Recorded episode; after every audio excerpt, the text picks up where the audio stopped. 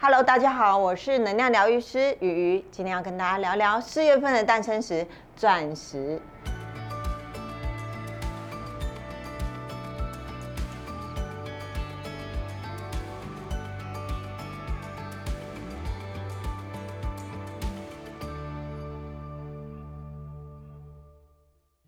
钻石恒久远，一颗永流传。相信很多人都听过这句话。它不但是一句成功的广告词，也是最贴近钻石本身的描述。它代表了洁净、坚强跟永恒。从神话方面来说，古希腊人认为钻石是天神滴落的眼泪。它的英文 diamond 源自于希腊文的 adamas，代表着不屈不挠，与拉丁语的 adama 相近，代表着炙热的爱。我们再从科学的角度来看，早在恐龙出现之前，钻石就已经存在。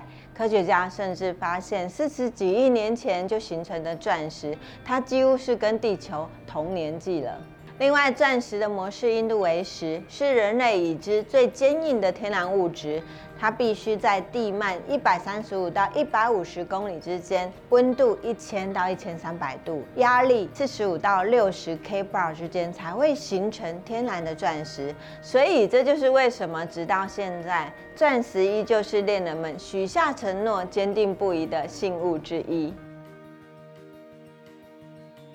早期的钻石行业当中，并没有一套准则来说明钻石的品质，所以美国宝石研究院 GIA 在一九五三年，他就提出了一个四 C 的钻石分级系统，分别代表克拉 （carat）、颜色 （color）、净度 （carat）、车工 （cut）。同时，GIA 的钻石鉴定书也成为全球公认的证书。当然，还有其他具有公信力的单位，例如 AGS、Gubrin、SSEF。但是在台湾，我们比较熟悉的还是 GIA 的钻石鉴定书。它就像钻石的身份证一样，确保消费者购买的钻石是真品之外，还详细的记载了所有的资料。在钻石的腰围间也会刻上鉴定书的编号。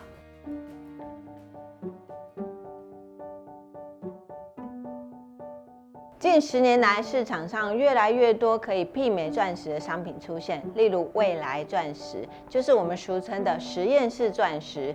它的成分、成品跟真钻一模一样，利用人工的方式模拟钻石的生长环境。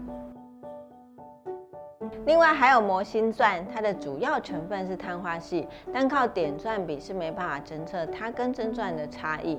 当年就有当铺跟银楼单靠点钻比来检测，用真钻的价格购入便宜的魔星钻。而现今因为消费观念的改变，许多人也会选择购买未来钻石或者是魔星钻。但如果你已经拥有了真正的钻石，关于保养你也不用太担心，因为钻石本身的硬度就非。常常的高，平时只要用稀释过的洗碗巾清洁擦拭即可。自古以来，钻石被视为具有强大疗愈力，历经时光推移，它仍然有不可取代的地位。渐渐的，它不但只是恋人之间的定情物，现在越来越多的单身者也会购买钻石的饰品来犒赏自己，因为除了爱情，爱自己也是非常重要的哦。今天的诞生石就介绍到这里，如果你有其他想知道的，欢迎在底下留言。我是能量疗愈师雨雨，我们下次再见。